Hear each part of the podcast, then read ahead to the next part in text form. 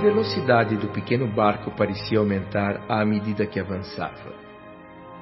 Pelo menos aos meus olhos, a superfície daquele estranho mar se afigurava inclinada, como se fôssemos subindo uma suave rampa de água. Eu simplesmente me deixava levar sem dizer nada, apenas olhando para todos os lados como uma criança passeando num lugar belíssimo, nunca sequer sonhado antes. Durante alguns minutos, fiquei extasiado com a beleza da paisagem. Finalmente o barquinho atracou num porto de beleza extraordinária. Nesse instante, a minha alegria, que já era grande, foi redobrada ao ouvir uma voz que reconheceria entre milhões e milhões de outras. André! André! Mãe! É a senhora, mãe!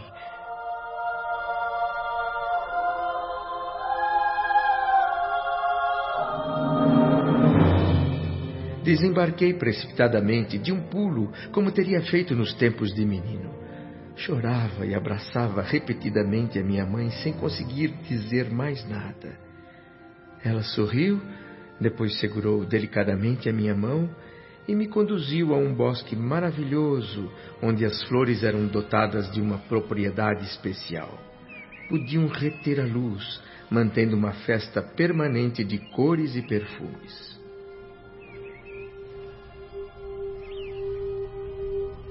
O vento suave produzia um agradável sussurro nas copas das grandes e belas árvores. O solo parecia forrado por tapetes dourados e luminosos. Impossível traduzir neste relato as impressões de paz e felicidade que meu coração experimentava. Aquilo não era propriamente um sonho como os que a gente conhece na Terra. Eu sabia perfeitamente que estava fora do meu, digamos assim, veículo inferior, que se encontrava em repouso no apartamento ao lado das câmaras retificadoras em nosso lar. Tinha a mais absoluta consciência de que agora me movimentava num outro plano. Minhas noções de tempo e espaço eram exatas. Minhas emoções eram cada vez mais intensas.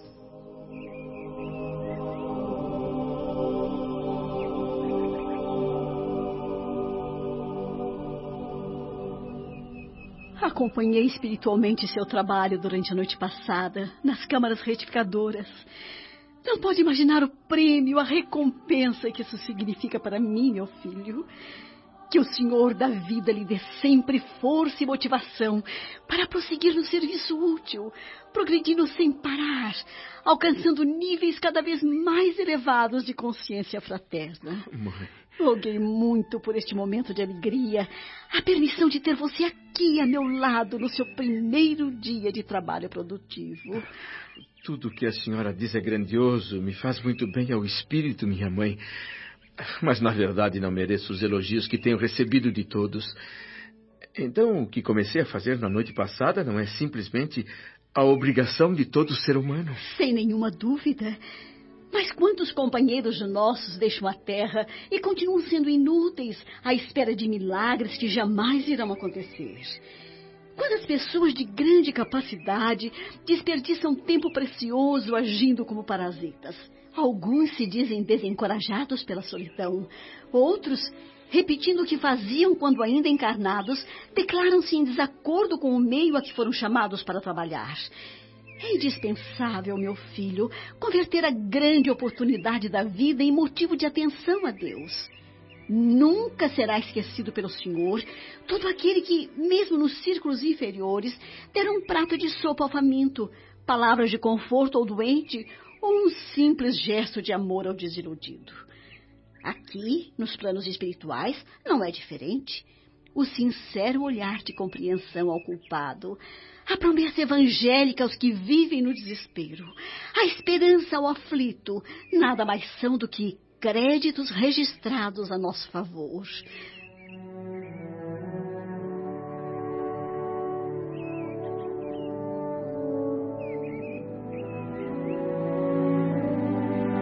A fisionomia de minha mãe naquele momento estava mais bela do que nunca. Seu olhar lembrava-o de uma Madonna retratada por algum genial pintor renascentista. Eu podia ver a luminosidade sublime que seus olhos irradiavam e também os fluidos de energias novas que suas mãos transmitiam através de gestos delicados e cheios de ternura.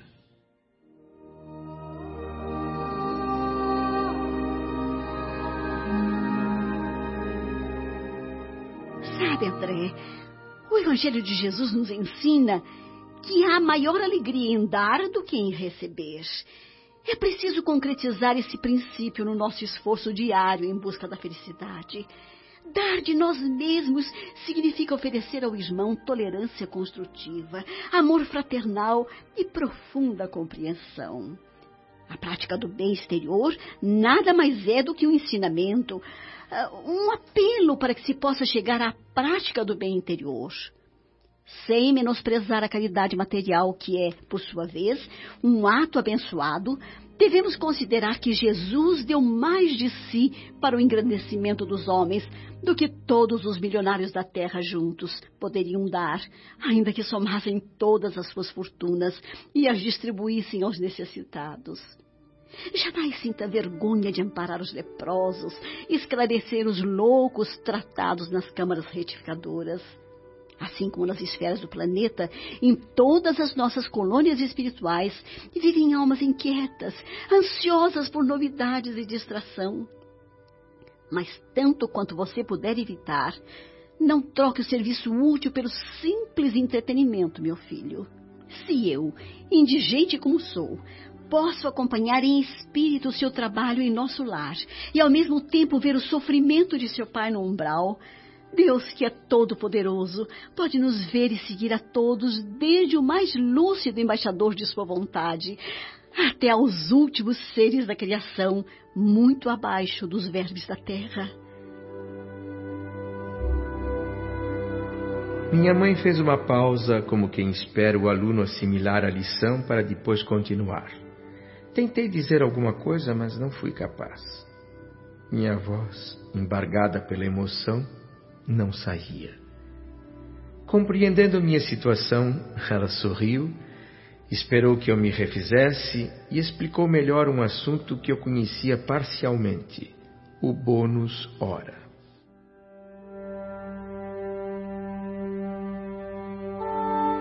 A maioria das colônias espirituais utiliza o bônus hora como remuneração por serviços prestados mas é preciso entender bem duas coisas essenciais, André. O que, mãe? Com o bônus, você tem a possibilidade tanto de receber algum pagamento de nossos irmãos em luta, quanto de pagar alguém que esteja trabalhando em nossas realizações. Ah, sim. Só que o critério quanto ao valor da hora pertence exclusivamente a Deus. Isso porque nós que aqui vivemos, assim como acontece no planeta, somos ainda criaturas em evolução, falíveis, e podemos errar nos cálculos, nos valores. Mas no que diz respeito ao conteúdo espiritual da hora trabalhada, existe uma correspondência direta entre o trabalhador e as forças divinas da criação. Nossas atividades experimentais em busca do progresso comum, a partir da vida como encarnados na Terra, sofrem modificações todos os dias. Variam os quadros, as tabelas, os pagamentos, conforme a orientação dos administradores escolhidos pelo Senhor para cooperar nas obras divinas da vida. Da mesma forma, é concedido a certas criaturas o privilégio de ser pai ou mãe por determinado tempo na Terra e noutros mundos. Assim, todos os administradores e todos os pais sinceros devem ser conscientes das responsabilidades que lhes foram confiadas. Deus é administrador vigilante, pai devotadíssimo. A ninguém esquece e sempre se entende diretamente com o trabalhador quanto ao verdadeiro proveito no tempo de serviço. Enfim, André, a compensação exterior afeta a nossa personalidade em fase de experiência, enquanto o valor de tempo interessa a personalidade eterna, aquela que permanecerá para sempre em nossos círculos de vida na marcha para a glória de Deus. Meu filho, o que gasta tempo em aprender e o que sabe renunciar, recebem do Altíssimo mais sabedoria, mais alegria e mais vida. Enxuguei os olhos enquanto minha mãe me tomava nos braços e me acariciava com extrema ternura. E assim, como um menino que adormece após a aula, perdi a consciência de mim mesmo.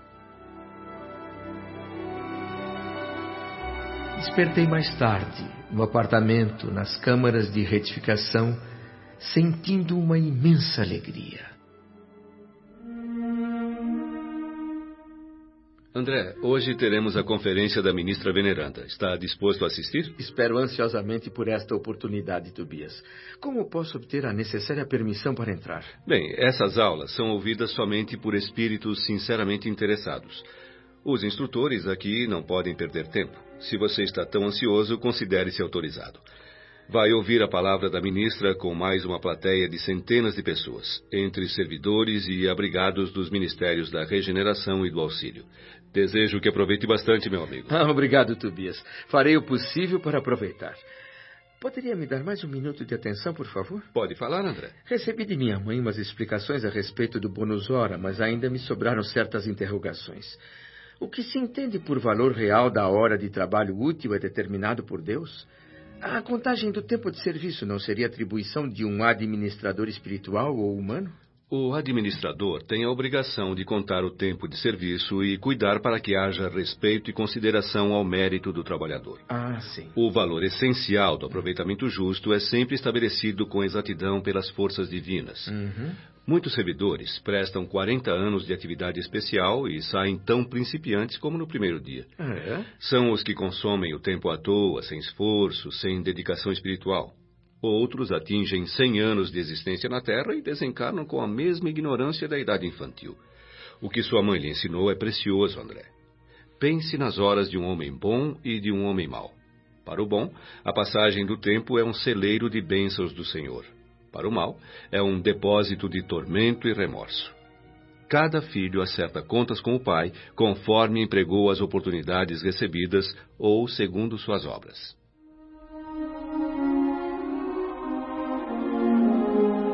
Tobias contribuiu para clarear meu entendimento. Foi um grande auxílio que me permitiu avaliar melhor o tempo em todos os sentidos. Logo após a oração vespertina, Fui em companhia de Narcisa e Salústio para o grande salão verde em plena natureza. Em poucos minutos, iríamos assistir à preleção da ministra veneranda. Autêntica maravilha, o recinto verde onde nos acomodamos em confortáveis bancos revestidos de relva. Aguardava curioso e empolgado a presença da ministra. Em todas as direções via flores variadas, brilhando à luz de belíssimos candelabros e exalando delicado perfume. Calculei o público em mais de mil pessoas. Concluí que o salão natural da ministra veneranda com certeza estava entre os maiores e mais bem equipados. Narcisa, aquelas vinte pessoas que estão sentadas em lugares destacados lá na frente, quem são? Nós aqui estamos na Assembleia de Ouvintes. Aquele é um grupo de irmãos adiantados na matéria a ser enfocada hoje. Por isso, pelo conhecimento do tema, estão autorizados a fazer perguntas à ministra, que ficará sentada naquela poltrona mais alta e florida. É um grupo privilegiado, então? Não, André. Nós mesmos podemos alcançar essa condição. É só trabalhar e estudar. Mas você, por exemplo, já não atingiu essa condição? Não poderia estar lá entre eles? Não, André. Eu, por enquanto, só posso me sentar ali nas noites em que a ministra fale sobre tratamento de espíritos perturbados, porque desse assunto eu tenho algum conhecimento. Então, cada grupo tem uma especialização, é isso? Não necessariamente. Alguns irmãos podem frequentar sessões sobre diferentes temas em função da cultura mais ampla e diversificada que possuem. Ah, é um processo muito curioso, sem dúvida. Essa medida foi estabelecida pelo governador e vale para todas as aulas e palestras de todos os ministros. A ideia é organizar os trabalhos, evitando perda de tempo precioso com discussões estéreis. Tudo é feito com base e obedecendo regras, pontos de vista, Opiniões divergentes, dúvidas, poderão ser discutidos, esclarecidos e aproveitados, desde que sejam úteis e nos momentos adequados. Olha, André, a ministra veneranda está chegando. E a do meio, as duas outras senhoras são ministras da comunicação. A simples presença dela parece espalhar alegria em toda a plateia. Então, meu amigo, a ministra corresponde à imagem que você fazia dela? Sinceramente, não, Narcisa. Pelo nome Veneranda e pelas outras informações que você me deu, pensei tratar-se de uma mulher muito idosa. A figura dela contrasta com o nome. Tem a aparência de uma senhora nobre, na idade madura e muito simples, sem nenhuma afetação. Observe que ela agora conversa rapidamente com os 20 companheiros da mesa. Sim, sim. Está se informando sobre os assuntos mais importantes da noite para depois iniciar a conferência.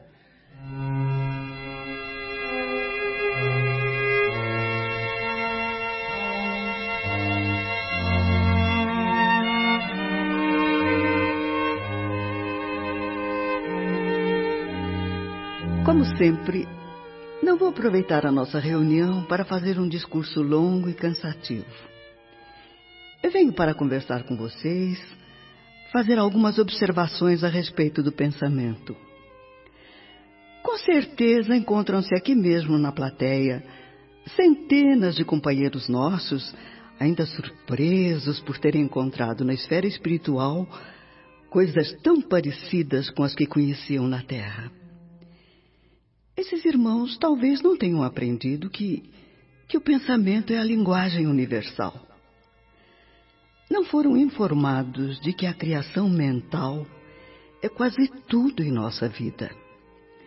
E por desconhecimento disso, vivem perguntando por que encontraram aqui a habitação, os utensílios, os objetos e a linguagem terrestres. Ninguém deve se surpreender com esta realidade. Temos vivido, enquanto encarnados, dentro de círculos de antagonismo vibratório. O pensamento é a base das relações espirituais dos seres entre si. Mas não se pode esquecer que somos milhões de almas neste universo, um pouco insubmissas ainda às leis universais.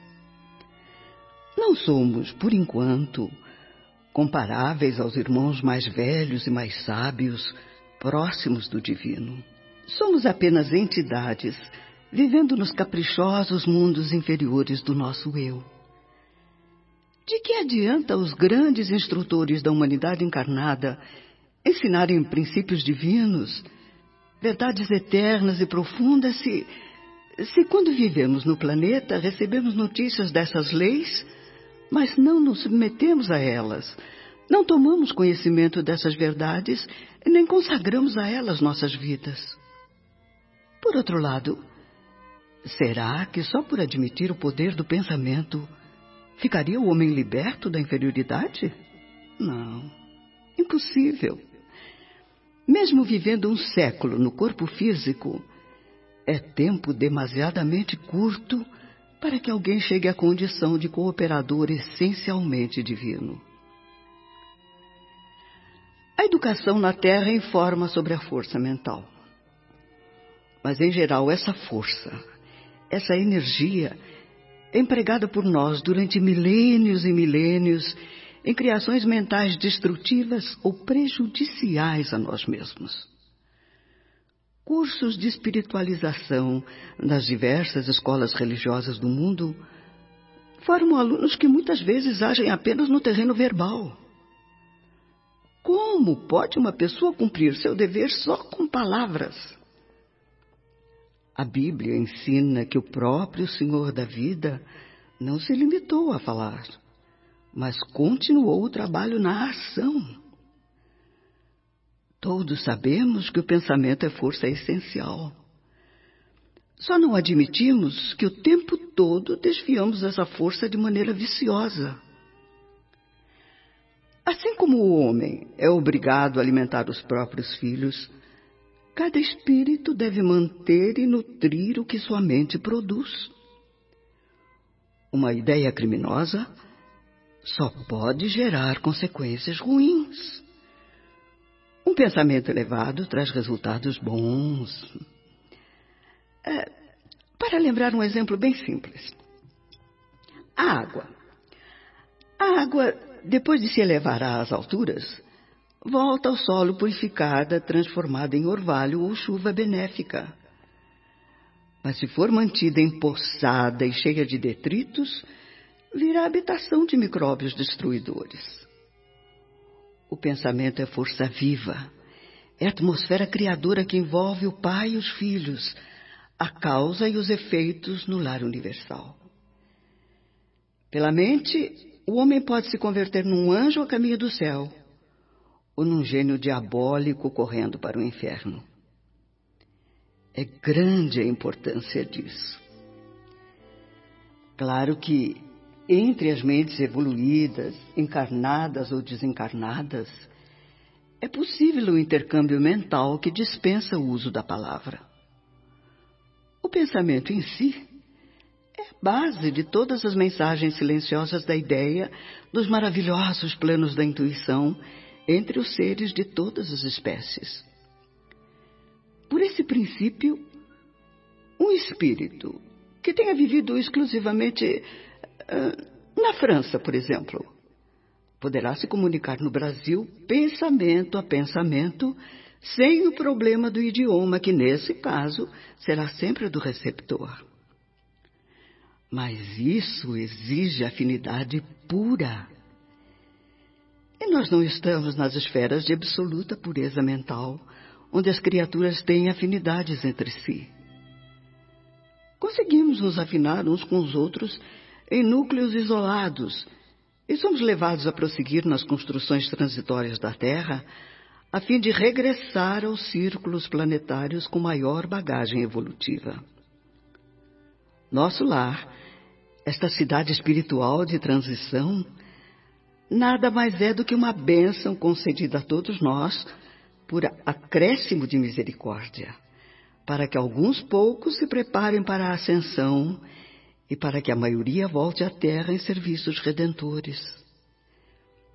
É necessário compreender a grandiosidade das leis do pensamento e nos submetermos a elas a partir de hoje.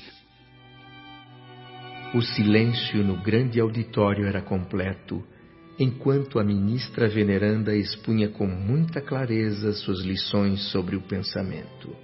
Encerrou a palestra sem qualquer solenidade nos gestos que evidenciasse o término. Uma música suave dominou o recinto.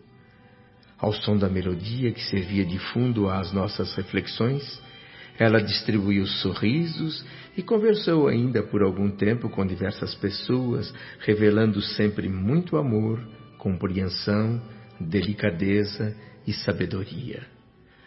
Todos, todos queriam aproveitar a presença daquela senhora de extraordinária dignidade.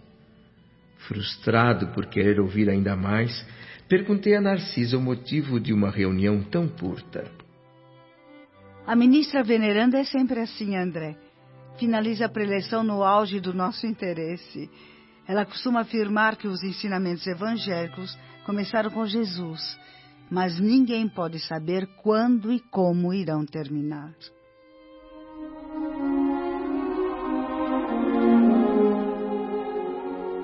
No terceiro dia de trabalho, tive uma surpresa muito agradável.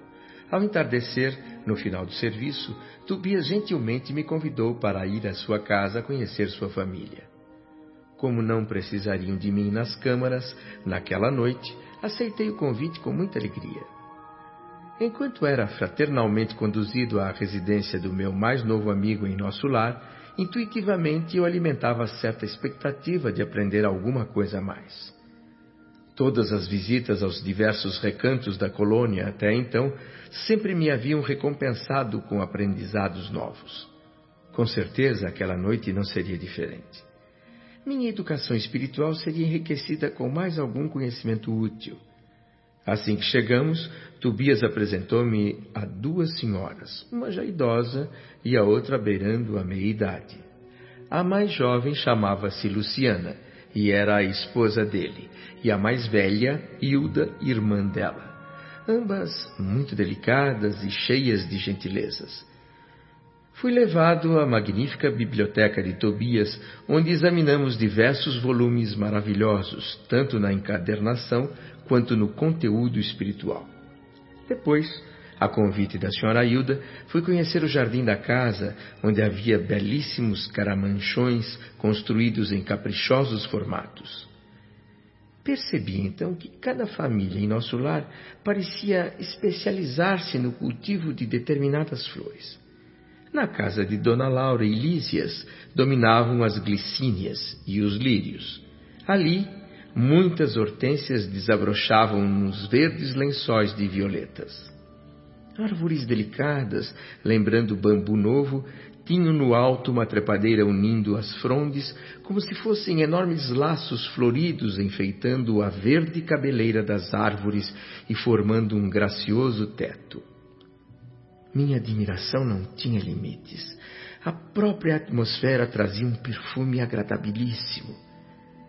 Comentava com Dona Hilda a beleza da paisagem geral, vista daquele ângulo do Ministério da Regeneração, quando Luciana nos chamou para o interior da casa, onde seria servida uma leve refeição.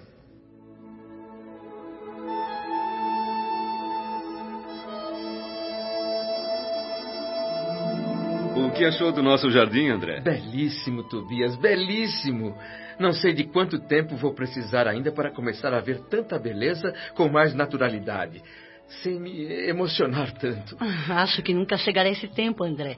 Cada novo dia em nosso lar reserva um encanto novo, uma emoção ainda não experimentada. E isso bate direto no nosso coração. Olhar para uma flor sempre poderá provocar uma lágrima de alegria e gratidão. Só depende do entendimento espiritual de quem olha. As senhoras têm toda a razão. Me sinto mais confortável agora. Mas ainda não agradeci, Tobias, a gentileza de seu convite. É, eu estou encantado com a simplicidade, a generosidade com que me recebem em sua casa. Muito obrigado. Pode esquecer essa ideia de agradecer, meu amigo. Mas mudando um pouco de assunto, você, a bem dizer, é ainda novato em nosso ministério e provavelmente desconhece o meu caso familiar. Olha, Tobias, por favor. Podemos falar sobre isso depois. E por que não agora? Aqui na colônia temos tantos núcleos em situação parecida. André é um espírito lúcido, certamente compreenderá. Imagine, meu amigo, que na última encarnação fui casado duas vezes. O que é absolutamente normal e aceito. Creio que não será preciso esclarecer quem foram as duas esposas.